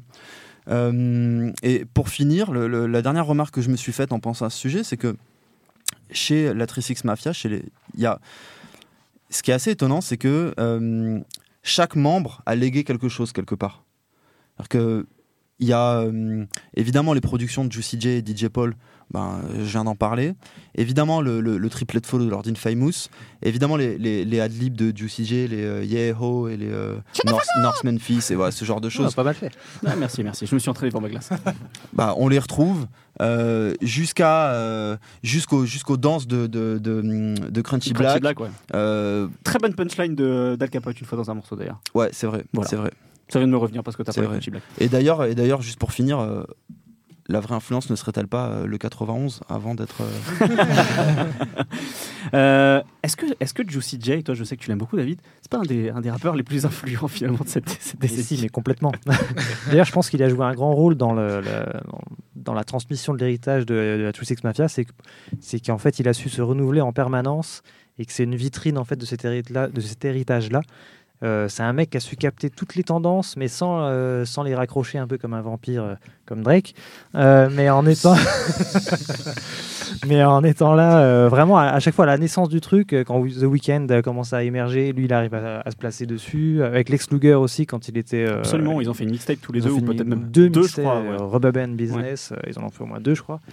Euh, après, il était avec Wiz Khalifa aussi, qui était quand même, on en parle rarement, mais Avec quand Mob aussi. euh, le- et Mob aussi, ouais, il est sur 4-5 morceaux au moins avec ASAP Mob. Notamment un morceau que moi j'adore qui s'appelle Lamborghini High, qui est un, Un hommage morceau, à, à, Euh, Yams, qui est, qui est pour le coup un super morceau euh, qui est dans la plus pure tradition de 36 Mafia, mais avec ce truc très A$AP Mob, un peu, un peu gothique, un peu baroque quoi. Ouais, ouais. Et, euh, et Juicy J, voilà, il a su évoluer et capter un peu toutes les tendances au fur et à mesure avec son flow euh, qui a, qui a pas tant changé que ça. En réalité, c'est une espèce de rouleau compresseur qui, qui, qui, qui pose sur toutes les prods et ça marche à chaque fois en fait. Et, euh, et il arrive aussi même on avec Megan Thee Stallion euh, où il était un peu plus en tant que euh, à la réalisation un petit peu aussi. Tout à fait, il a pas mal. qui est sorti cette année. Ouais. Voilà, et euh, donc voilà, il arrive à influencer même les jeunes et en permanence.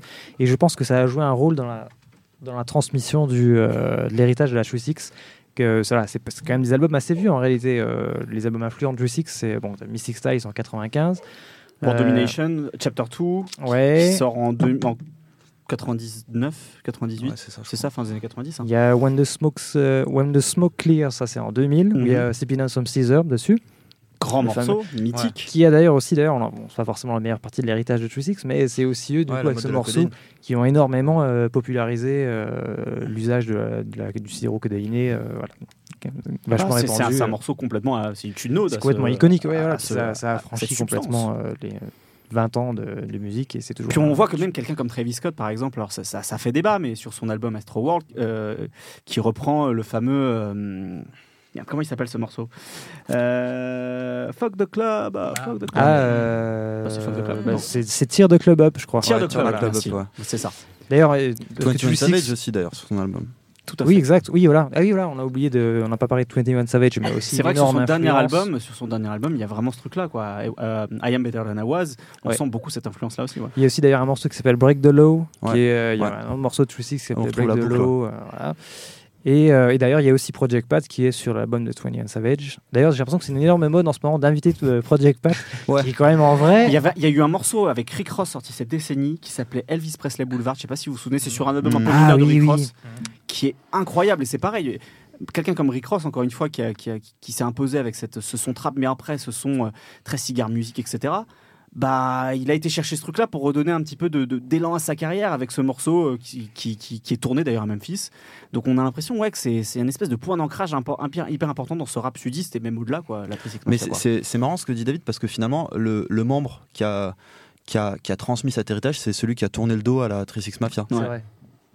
Juicy J, ouais. C'est c'est- c'est vrai que finalement, c'est ce que je disais un petit peu dans mon intro, c'est qu'au final, euh, bah, ce groupe aujourd'hui est, est complètement divisé. Donc, euh, Bah, Il y a eu une tentative de réunification avec le, le Da6 Mafia, là, c'est comme De ça. Mafia Six, De. Mafia De Six. De ouais. Mafia Six, ouais. Mais, il y a- Mais ouais. justement, il n'y avait pas Juicy J. Ouais. Brice, tu voulais rajouter quelque chose? C'est cool la 36 Mafia. Ok, merci Brice. Euh, je pense qu'on a à peu près fait le tour. Merci beaucoup, euh, messieurs, d'avoir parlé de ce, ce groupe iconique qui a, voilà, qui a complètement traversé cette, euh, cette décennie. Euh, on va passer à, à deux morceaux préférés. Puis bah, je, vais, je vais laisser la parole justement aux, deux personnes qui ont le plus parlé sur ce débat. Euh, Léon, c'est quoi ton morceau de rap préféré Alors de moi j'ai choisi euh, MYB qui est un featuring entre Kevin Gates et Starlito. C'est sur euh, le projet Strangers and Fiction de Kevin Gates, c'est sorti Mhm. en 2013 je crois. Euh, c'est bon, c'est un morceau excellent, enfin, franchement j'ai pas besoin d'en dire beaucoup, écoutez-le, c'est incroyable, mais pour vous donner une idée de l'atmosphère, les deux ils arrivent avec des voix super gutturales, on a l'impression qu'ils sortent d'une grotte. Bah, c'est l'effet Et- de la c'est l'effet de la codéine dont l'effet on de la parlait tout à codéine, l'heure ouais. justement. Ouais. Euh, c'est l'effet de la codéine. Et puis il y a un côté aussi super spirituel. C'est à l'époque où Kevin Gates, euh, Ke- Kevin Gates, Kevin Gates. C'est la version portugaise de Kevin. Gates. Ouais, c'est un hommage. C'était un hommage. C'est ça. C'est à l'époque où, euh, où il lisait la Bible. Et euh, donc il y a un peu un côté presque, euh, on, pourrait imaginer des chœurs de gospel derrière. Il y a un côté complètement euh, spirituel. Et en fait, les deux sont en train de nous mettre un énorme coup de pression, mais vraiment les vrais coups de pression, c'est-à-dire ceux qu'on met tout en douceur. Style, euh, euh, pour ceux qui connaissent euh, LIM contre Tonton Marcel. ok. C'est-à-dire vraiment sans forcer. Les, Ouais. les vrais coups de pression qui font peur, c'est les coups de pression sans forcer. Et là, c'est deux excellents rappeurs qui forcent pas du tout et qui, font juste, qui sont juste terrifiants tellement, tellement ils sont remplis de confiance et de, et de méprise à l'égard des autres rappeurs. Et puisqu'on parlait du Tennessee, Starlito, c'est aussi une sorte de d'héros euh, un peu méconnu, mais très important justement sur, euh, toute cette décennie, avec, avec notamment Don Trip, euh, Ouais. puisqu'il avec Qui est de Memphis d'ailleurs pour le qui est. Memphis. Voilà, c'est un peu le, le, le combo, la, la doublette du Tennessee qui a été assez important aussi cette décennie. David, ton morceau préféré de rap américain sur euh, les dix, euh, dix Alors- dernières années écoulées Alors moi du coup je repars du côté de LA et du coup euh, c'est marrant parce que Seb voulait choisir exactement le même morceau, c'est quand même assez fou. Mm. C'est euh, Sing About Me, I'm Dying, of, I'm Dying of Thirst de Kendrick Lamar. Mhm. qui Donc est sur l'album Good Kid, Mad City. sur l'album Good Kid, ça. City. Et euh, qui, euh, paradoxalement, c'est pas un morceau que j'écoute si souvent que ça, parce qu'en réalité, ça fait partie des morceaux euh, que je trouve. c'est trop bouleversant en fait, c'est trop. c'est juste trop d'émotions. Et je suis pas forcément dans l'ambiance en, tout le temps pour écouter ce Toi, tu de, veux turn up, ce genre toi. de morceaux. Toi, Ouais. tu veux entendre King parler de strippeuse, toi, sur vous, souvent, toi. C'est surtout ça. Ouais, c'est pour ça, Juicy J à l'époque stripper, c'était génial. mais voilà, Sing About Me, c'est un morceau Ouais. complètement génial avec, bah, c'est une petite trouvaille, mais où le premier couplet, donc il se met dans le, le point de vue de, du frère du mec qui meurt au début de l'album. Enfin, euh, voilà, No au spoil. début de l'album. voilà. non, le Et, le, deux- et le- le deuxième couplet, c'est euh, du point de vue euh, d'une fille qui se prostitue. Et le passage complètement bouleversant, je trouve, c'est à la fin du couplet où elle dit I never fade away, euh, je, ne m'effacerai jamais. Et là, la voix de Kendrick commence à baisser et le couplet est complètement effacé, justement. Et je trouvais ça complètement magnifique. voilà. Très bien. Et euh, dernière chose, il y a sûr, un sample de, de Bill Withers, qui est le- le- les drums, c'est Bill Withers, c'est euh, Use Me. Tout à fait. Et euh, j'adore ce morceau aussi, donc euh, c'était parfait. Incroyable chanteur Bill Withers. Merci à vous deux. On va passer maintenant au dernier débat. Je connais par cœur mon ABCDR du son. Fin 2010, Kanye West sortait peut-être son plus grand album, My Beautiful Dark Twisted Fantasy. C'est ouvert à débat, hein, mais c'est- Exact. comme ça. Je, je le lance comme ça en l'air. Un album qui a imposé une idée au rap américain. Il pourrait, dans ses sommets, être tout en grandeur et en décadence, gothique et élitiste. Watch the Throne, Cruel Summer, Magna Carta Holy Grail. Autant d'albums qui ont été dans ce sens, alors que Drake aussi donnait cette impression de jouer au noble du rap à la même époque avec Take Care. Pourtant, ce modèle semble avoir fait long feu, à commencer par les icônes qui l'ont lancé. Le rap tout en dorure du trône était-il voué à l'échec malgré sa grandiloquence et son arrivée en grande pompe au début de la décennie? Euh, On accueille Nifa, que j'ai présenté tout à l'heure. Salut, Nifa, ravi de, t'avoir avec nous sur ce podcast euh, rap américain de, cette décennie.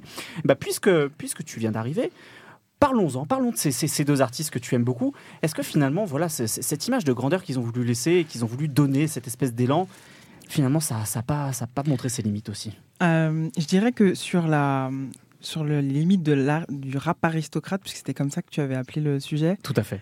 J'ai l'impression que c'est hum, Jay-Z qui nous en a montré les limites en premier, parce qu'en fait Kanye euh, finalement déjà discographie sinueuse et, et, euh, et limite du rap aristocrate, discographie sinueuse, parce qu'en fait j'ai l'impression que c'est des courbes inversées leur, euh, pour, pour Kanye et, et Jay-Z. J'ai l'impression que hum, la fin de, la décennie et le début de, la nouvelle, c'était c'était le, le, début de la petite pente pour Jay-Z et une montée pardon pour euh, Kanye.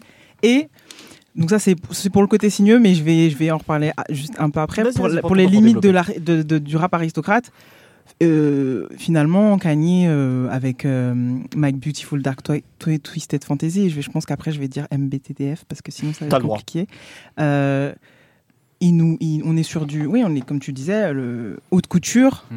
Euh, mais finalement, Kanye, il prend un revirement euh, euh, tellement radical en 2013 que j'ai pas l'impression que c'est lui qui, qui, met de manière évidente le côté, on en, les limites en fait de. C'est Jay Z qui, qui finalement est un invité de luxe sur Watch the Throne, qui va rester dans cette dans ce rap de, de, patrimoine, ce rap du Medef.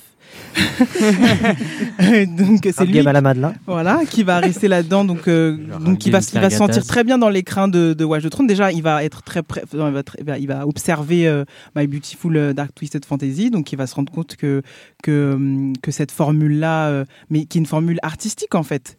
Et lui, c'est pas ce qui va se passer pour lui en fait. Ça va pas être artistique, ça va être très lifestyle, en fait, le statut du Jay-Z. Donc, euh, il va, il va s'y plaire dans Watch the Throne en, en tant qu'invité. Ensuite, il va tirer la corde euh, sur Magna Carta Holy Grail en nous parlant donc de propriété, de tableaux d'art, d'acquisition.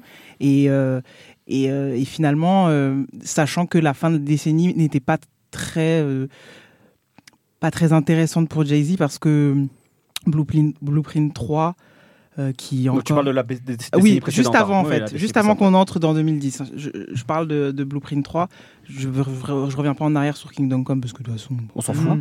Et donc euh, Blueprint 3, euh, c'est déjà le moment où c'est peut-être pour moi le premier album de Jay Z qui dit rien de ce qu'il est. Hmm à ce moment-là. Est-ce qu'il le... commençait pas déjà sur Blueprint 3 à faire un peu le nouveau riche Oui, oui, euh, je pense rien que j'ai l'image à chaque fois que je pense à quand justement je voyais le sujet la rap aristocrate, je pense au clip avec euh, le morceau produit par Swiss Beats où justement là, voilà, ça commençait déjà à glisser euh, voilà dans, dans, des choses de mauvais goût. Et, et, et, donc finalement, ce que, ce, que, ce, que, ce, que, ce que Kanye propose en tant que génie, en tant qu'artiste, euh, et que lui porte très bien puisque puisqu'en fait il arrive toujours lui à avoir des nouvelles lubies ou des nouveaux centres d'intérêt qu'il incorpore dans un album. Nous ça nous ravit parce qu'il arrive toujours à rendre ça hip-hop et donc euh, euh, j'ai envie de dire que les limites du rap aristocrate elles concernent pas Kanye West. Pour moi c'est finalement dans cette décennie Jay-Z qui a tiré la corde sur les albums Magna Carta et et, et ouais, enfin Watch the Throne, pas parce que c'est pas, pas tirer sur la corde euh, sur Watch the Throne, parce que pour moi, en fait, c'était un accessoire, en fait. Voilà, c'est ça. Mm. C'est qu'il est invité, et donc euh, l'écran musical est de haute qualité parce qu'il s'agit de Kanye, mais au final, lui, euh, je veux dire, il vient et il raconte des choses assez peu intéressantes sur, sur son mode de vie, et, et, et voilà. Est-ce que dans cette, quand même, cette dynamique-là, est-ce que tu trouves Kanye West toujours aussi pertinent là sur ces deux dernières propositions, par exemple? Ah non, bah, on, y, vient. Du coup, là, ah, moi, je parlais de, de Jay-Z et de Kanye au tout début, qui, hmm. à ce moment-là, nous propose quelque chose d'incroyable avec cet album, qui ouvre des portes. Euh, euh, comme tu disais, de toute façon, et je citerai un, terme que tu as employé dans un papier pour Move, euh, le blues chaotique qu'il propose sur 808.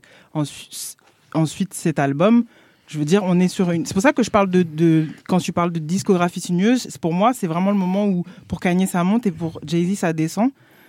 Même si pour moi maintenant, ça, ça, ça se réinverse dans le sens où euh, Jay-Z revient, euh, enfin revient. Il s'est passé plein de trucs entre temps, mais si on, fait un saut dans le temps et qu'on et qu'on parle des dernières des dernières sorties euh, de Kanye et de Jay-Z, finalement, euh, il est plus, il est à partir de des Life of Life of Pablo. Il y a plus de propositions en fait euh, du côté de Kanye, à mon grand euh, regret. Euh, Il y a The Life of Pablo, c'est encore une, un, album très magnifiquement synthétique de ce qui. En fait, si je, si un extraterrestre venait que je- il me demandait qui était Kanye West, je lui ferais écouter The Life of Pablo pour qu'il ait une Une palette. une palette de, de- voilà de tout ce qu'il fait. Mais il y a plus de propositions et nous à chaque fois c'est ce qu'on demande pour, de, de- de- pour Kanye, c'est faut game changer à chaque fois. Donc euh, Et, ça, il n'y arrive plus. et ça, il n'y arrive plus du tout, ça, je suis d'accord. Euh, de son côté, Jay-Z, il game change pas, mais il, revient à des fondamentaux. Déjà, la tradition ancestrale du un rappeur, un producteur avec euh, 444. Est-ce qu'il a pas réussi comme à se réinventer un tout petit Oui, peu avec, avec cet Fort album. Ouais, c'est un beau projet. Se réinventer, j'irai pas jusque-là, Ok. Mais euh, je pense que c'est c'est. pas- c'est quand même un album de daron quoi. C'est pas c'est- à la- ça, c'était pas évident pour Jay Z à la base avec Fort Fortifort je trouve. Je pense, mais c'est, il réinvente pas quelque chose en fait. Oui non non c'est sûr. il a Oui, inventé lui, ouais. mais pas lui, de-. Non, ça, c'est sûr. Bah, en fait, d'avoir des, des ambitions beaucoup plus pragmatiques, c'est-à-dire qui es-tu à ce moment-là? C'est toujours ce qu'il nous a proposé en fait. Ouais, c'est un positionnement euh, dans la société, dans la société afro-américaine. Donc euh, des choses, euh, j'ai envie de dire, pratico-pratiques. Et donc là, quand il est là-dedans, quand il est sur des choses terrain, bah là, c'est le giga qu'on aime parce que en plus, il a une vie euh, à côté où il peut injecter, il peut injecter le gossip, donc notamment voilà Beyoncé, etc. Il peut injecter sa vie d'homme, sa, sa vie personnelle. Donc cette simplicité là, en fait, finalement, elle paye et donc elle contraste avec euh, bah, Watch the Throne et elle, con- elle contraste avec tout le bling bling euh, des, des, des années précédentes. Seb. Euh, moi, je suis pas tout à fait d'accord. C'est que, effectivement, Watch the Throne, pour en revenir à ce que tu disais, euh, il y en a beaucoup qui disent que euh, c'est un peu l'écrin qu'a dessiné Kanye pour Jay-Z. Je trouve que c'est en partie vrai, mais quand on regarde la relation qu'ont, euh, la relation qu'a Kanye et Jay-Z, en fait, les deux ont besoin de l'autre. C'est-à-dire que les deux ne peuvent pas fonctionner sans l'un et l'autre. Et euh, ce qui est intéressant, c'est qu'effectivement, euh, quand tu arrives Watch the Throne, c'est Kanye, il a son pic artistique. Et je pense que on parlait de décennie, la décennie précédente entre 2000 et 2010, je pense que c'est du jamais vu ce tout ce qu'il a fait. Donc c'est compa enfin c'est difficile à mettre ça euh, en comparaison. En revanche, euh, sur la dernière décennie de Jay-Z, euh, je pense qu'il y a beaucoup de ratés. En revanche, je pense que dans Magna Carta, il y a peut-être des choses qu'on a entre guillemets pas décelées. Ce que j'aime bien dans Magna Carta, c'est l'idée du purgatoire. Il l'a dit lui-même, en fait, il est un peu dans une position où il est voilà, un peu loin, très très loin pour les autres et que ça le distance et qu'il n'arrive pas à faire le chemin entre les deux. Moi, ce que j'aime beaucoup dans, dans, Magna, dans Carta, c'est le dernier morceau, c'est Nichols and Dimes, où il parle justement de son ressenti euh, et de sa, de sa place. Et je trouve que Nichols and Dimes, en fait, il donne naissance d'une certaine manière à 444. Et je m'explique, c'est que sur chaque album euh, de Jay-Z, ce qui est hyper intéressant, c'est d'observer en fait ses derniers morceaux. Ces derniers morceaux, ils sont tous très introspectifs. Et je ne veux pas dire que ces derniers morceaux, ça donne la suite de, du, de l'album euh, qui suit, mais tous ces derniers morceaux sont hyper intéressants. Nichols and Dimes, c'est en gros euh, l'idée qui dit voilà, je suis nouveau riche, euh, je suis distancé des autres et des miens, entre guillemets en l'occurrence. Quelle est ma position? Moi, je trouve que c'est un morceau qui est hyper intéressant. Et là où il fait le pont dans 444, c'est que euh, dans 444, j'ai l'impression que c'est euh, la dernière œuvre de Jay-Z où il peut partir entre guillemets l'arme en peine. C'est-à-dire que j'ai l'impression que Magna Carta, même si euh, évidemment 444, ça part aussi beaucoup de, on va dire, de sa vie euh, peut-être privée, euh, j'ai l'impression que, que Magna Carta, il fait une petite passerelle avec 444 justement dans cette idée de purgatoire. C'est-à-dire que quand je écoute 444, j'ai l'impression que Jay-Z a fait enfin un album après 20 ans sans être régi par le commercial. C'est-à-dire qu'il n'y a aucun single. Mm. Ce qui est hyper, enfin ce qui est hyper fort, ce qui est la force de No ID, c'est que quand justement les Pro- deux producteur, producteurs, de exactement. grand grand producteur qui a bossé avec Common. On parlait de Vince Staples tout à l'heure avec Steve- et mentor de Kanye West, très important. Tout à fait. Euh, ce qui est intéressant quand les deux euh, échangent, en fait, ils s'échangent des playlists et d'une certaine manière, il va lui tailler des choses qui sont un peu sur mesure. Et je trouve que ce qui est bien, c'est dans cet album, il est régi par rien, hormis euh, la propre volonté de Jay-Z. Et il Ouais, y a un peu un aucun. ovni, hein. Exactement. En fait, c'est l'ovni dans sa carrière. Et c'est ce qui est intéressant, en fait, c'est que plus de 20 ans de carrière, en fait, au bout de 20 ans, c'est le premier album, je vais pas dire le vrai album de Jay-Z, mais en tout cas un album sans single. Et pour le coup, ce que moi j'aime beaucoup euh, dans cette décennie, après on parlera justement de Kanye West, ou peut-être euh, moi j'ai quelques rejets entre guillemets, c'est que je pense que Jay-Z s'est pas mal cherché. En revanche, sur l'idée du purgatoire et le fait d'avoir enfin déposé une œuvre qui, je vais pas dire qu'il a la reconnaissance parce qu'il l'avait déjà, mais 444, c'est vraiment une œuvre qui est particulière pour euh, toute la discographie de Jay-Z. Et si je peux juste switcher euh, sur, euh, Bien sûr, vas-y. hein, sur Kanye West, Kanye West, en fait, c'est c'est un artiste au sens propre du terme. J'ai l'impression que c'est quand on a l'image d'un artiste qui, qui, qui n'est pas régi justement par euh, les logiques commerciales, on pense à Kanye West et pas Jay-Z. Et en revanche, j'ai l'impression que sur tous ces derniers projets, le problème de Kanye West, c'est qu'il est plus intéressé par, je vais pas dire la texture, mais il est plus intéressé par proposer quelque chose d'extrêmement différent et quelque chose qui, en fait, quand on regarde bien euh, de manière objective, euh, il enfin, c'est dur. Enfin, en tout cas, moi, j'ai grandi avec Kanye West. C'est-à-dire que quand j'écoute euh, tous ses premiers albums, en fait, j'ai l'impression que c'est comme un prisme et lui, il te change de la manière de voir la musique. Et cette impression, en fait, j'ai l'impression que la dernière décennie, malheureusement, je vais pas dire que son génie est parti, mais il faut plus s'attendre entre guillemets à Kanye West qui va tout changer en fait. Pourtant, c'est ce, qui, c'est ce qui nous vend aussi à chaque fois. Et il est là le problème en fait. Je pense que. Ouais, exactement. Jesus, Jesus c'est délicat. Moi, en tout cas, dans mon visitement, je pense que Jesus, euh, c'est un album qui esthétiquement est hyper radical, mais je pense que à la manière de 808, c'est un album qui est extrêmement imparfait. Et j'ai l'impression que Kanye West est plus euh, obstiné par l'imperfection, à savoir que je pense que pour lui, l'album qui chérit le plus, c'est 808. C'est pas euh, My Beautiful Dark Twisted Fantasy, parce que en fait il est imparfait et c'est cette imperfection dans la musique qui est hyper intéressant parce que en fait c'est des fois c'est comme ça c'est comme euh, une faute de français ça va devenir la nouvelle norme et en fait 808 c'est ça et j'ai l'impression qu'il est constamment dans cette recherche sauf que le problème c'est que ça prend pas et des fois il y a même pas lieu d'être et c'est même sa nouvelle euh, mutation on va dire euh, sa, sa découverte du, du fait religieux j'ai l'impression j'ai pas l'impression que c'est vraiment sincère j'ai plus l'impression qu'il est au Wyoming parce que effectivement euh, fiscalement enfin oui enfin fiscalement il y a il y a juste des avantages à être là-bas. Voilà. Et j'ai Est-ce l'impression. que tu es en train de dire que Kanye West est un retraité français qui se la coupe douce au Portugal Mais en tout cas, quand on écoute ses morceaux, euh, j'ai l'impression qu'il est très heureux d'avoir quelques exonérations fiscales euh, dans le Wyoming. Voilà. Ok. On n'a pas Ah. encore entendu Brice sur ce sujet. Ouais, euh, moi je pense que la, la différence fondamentale entre, euh, entre Jay-Z et Kanye, c'est que Jay-Z, il veut être le meilleur rappeur, Kanye, il veut être le meilleur artiste tout court en fait. Et, euh, et, je vous trouve un, un petit peu dur quand même avec euh, ce qu'a fait Kanye euh, sur le, le début de la décennie, notamment avec Isus, qui pour moi est un album en fait qui a redéfini en fait la musique américaine, en montrant notamment qu'on pouvait faire du rap avec des sonorités hyper hyper radicales et, tout en sans promotion, sans trop d'interviews, tout en voyant que ça, ça marche Oui, quoi. on a fait quand même. Oui, oui, bien sûr. Mais, euh, mais c'est-à-dire qu'il y a eu un truc où ça, en fait, pour moi, ça a une influence sur euh, tous les tous les Lillusiver, la scène SoundCloud euh, qui arrivent trois ou quatre ans après, qui en fait, à- au moment de Jesus, bah, ils avaient ils avaient 14-15 ans quoi, et euh, ils se sont pris ça comme ils se prenaient un album de rock. Et je pense que la, la décennie de, de quelqu'un comme Jay-Z, elle est plus marquée par, euh, enfin pour moi, par le business que par la musique. Là où Kanye en fait a continué à vraiment essayer de faire de la musique euh, avec plus ou moins de succès, c'est-à-dire que c'est vrai que c'est une espèce de, il est au pic avec euh, MBTT, MBDTF, My Beautiful Dark Twisted, Twisted Fantasy. Fantasy.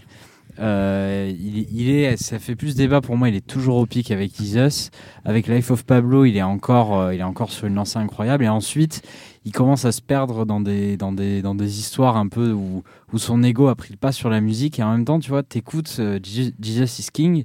euh, tu sens qu'il a encore envie d'expérimenter, encore envie de chercher. Après, j'avoue que je réécoute très très peu cet album. Et quand je l'ai écouté au début, je me suis dit.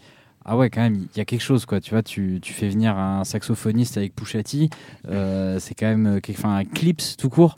C'est, il y a, il y a une idée, tu vois. Tu prends. euh, Ouais, mais ça fonctionne pas. Ouais, mais au, ça fi- fonctionne au pas. final, là, est-ce qu'on n'est pas dans le marketing Bah, on n'est pas dans le mar- si on était dans Tu le marketing, il essaierait de faire des tubes. euh, il non, a- mais dans le a- marketing, dans le sens où j'ai l'impression que Kanye West essaye à chaque fois de créer un événement, mais il passe à côté, peut-être à côté de l'essentiel. C'est c'est pas Mm. forcément faux, mais en même temps, c'est c'est un, c'est un suicide commercial de faire un album religieux comme t'es Kanye West.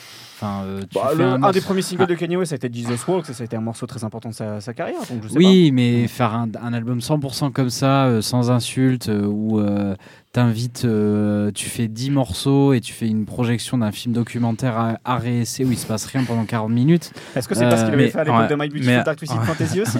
Avec Mais moi, je pense sur- ouais, sur sur les featuring, non, sur les tu featuring, Ouais. t'avais Nicki un- Minaj, t'avais tout Mm. le monde quoi là. Oui, mais Nicki, c'est pas encore euh, Ah. Nicki. Non, mais pour en oui, revenir. t'avais que des que des gros artistes avec des gros singles. Enfin, c'est c'est différent là. C'est des ils sortent des espèces de mini albums depuis depuis deux ou trois ans. Après, euh, c'est pas forcément bien, mais il y a une espèce d'intention artistique qui qui moi m'intéresse plutôt quand même, même si je les réécoute assez peu au final.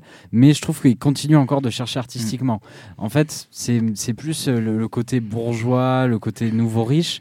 Euh, Kanye, il s'en est sorti parce que c'est quelqu'un qui qui aime vraiment l'art en fait, qui aime pas euh, l'art pour ce que ça représente financièrement, Mhm, mhm. mais vraiment pour ce que ça représente euh, dans, dans son côté réflexion, etc. D'où ses collections avec APC, avec les fringues, où il a aussi réussi en fait, tout en continuant à faire de la musique.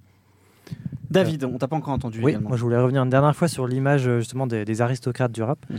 Je trouvais qu'il y avait deux positions, enfin deux mouvements différents entre Kanye et Jay-Z.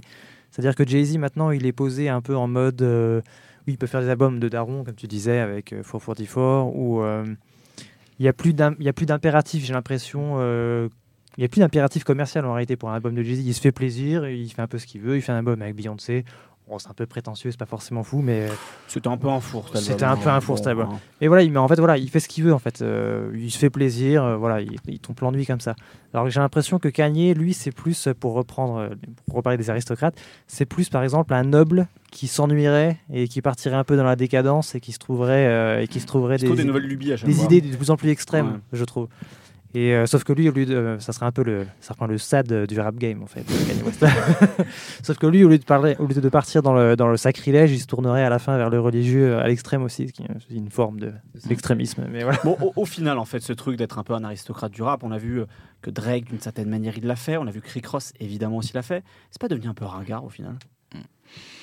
Je pense Après, que. a- avec justement tous les artistes dont on a parlé au fur et à mesure, euh, qui ont ramené quelque chose d'a- d'assez authentique, tiré d'expériences de la rue. On l'a vu avec toute cette génération de Los. Angeles, de la de de- de- de- de- d'Atlanta aussi. Parce que finalement, voilà, ils ont pas ils, ils ont pas voulu un peu embourgeoiser le rap et finalement, bah, pff, on passe peut-être Bah, à on, côté de est, certaines on choses. est passé du rap Sarkozy au rap euh, Jean-Luc Mélenchon, quoi, euh, qui, qui complètement, euh, complètement euh, aux extrêmes, qui, qui prône la révolution par les drogues. voilà, c'est, moi je trouve ça plus rigolo, mais, mais ouais, en fait, bon, on s'est- rendu compte que, que dire qu'on avait des tableaux, c'était, c'était pas très fun à la longue, quoi.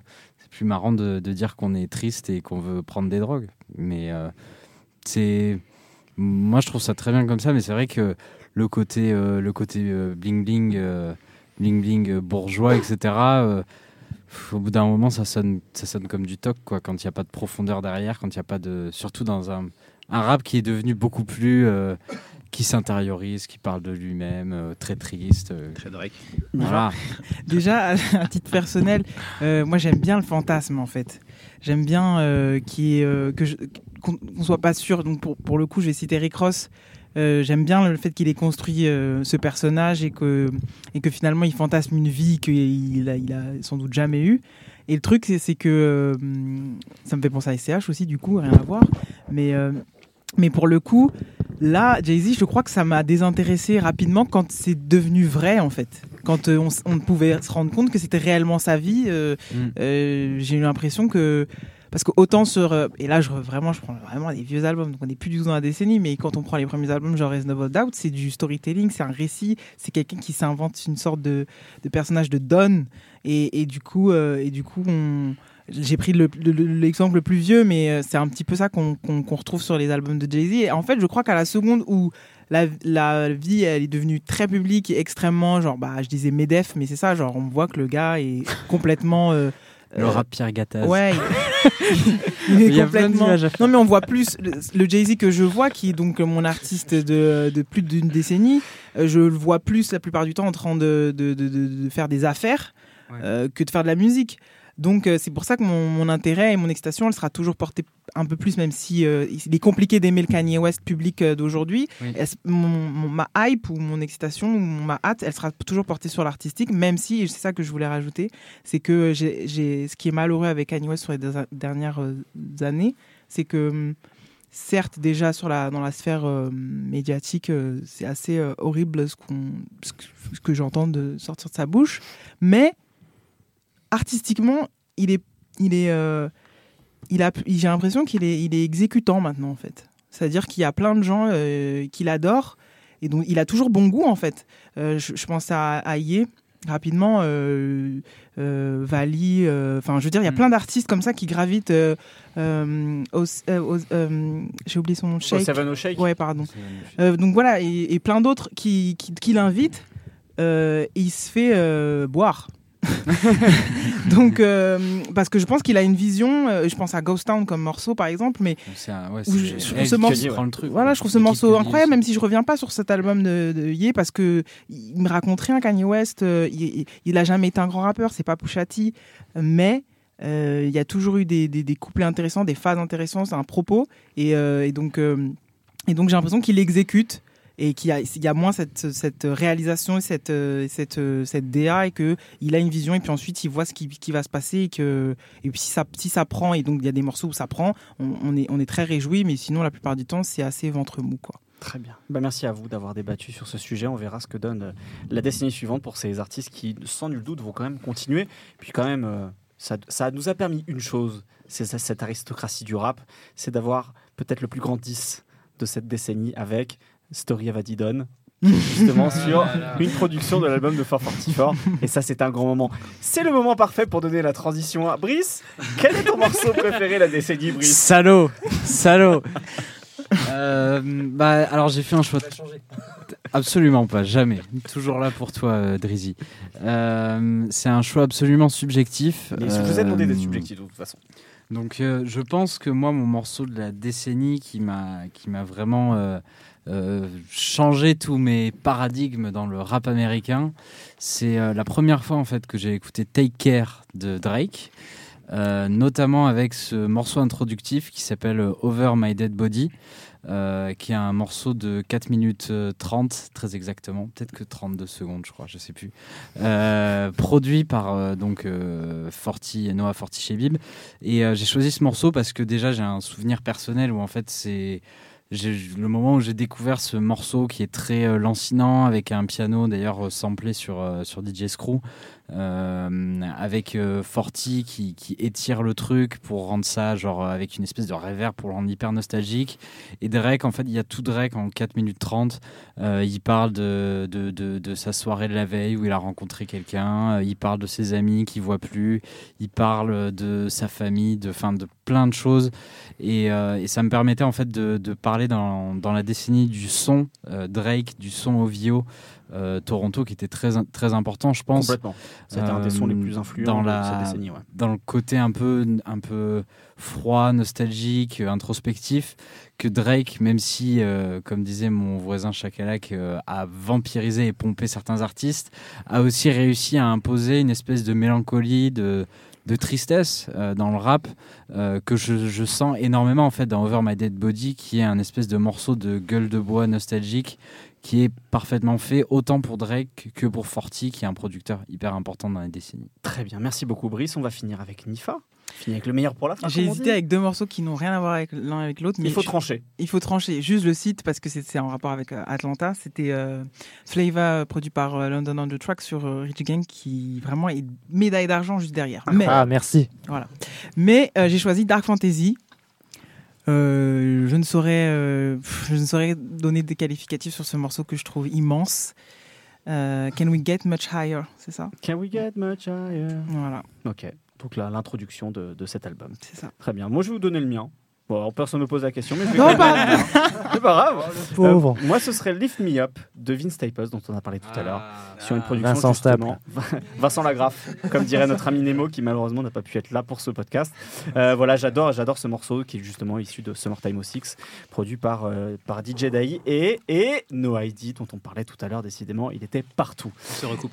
C'est la fin de ce podcast, de cette euh, euh, rétrospective rap US euh, de la décennie 2010. Merci Nifa, merci Vinzi, Merci à vous. merci Ismaël, nos invités du jour, merci à Léon, merci à Seb, à David et à Brice, mes fidèles collègues de l'ABCDR du son.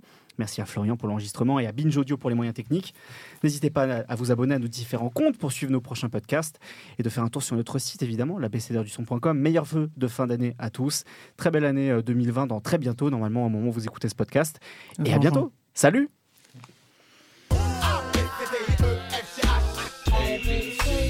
Check, mon ABCDR. L'ABCDR, l'ABCDR. Je connais par cœur mon ABCDR du son. Son ABCDR, ouais.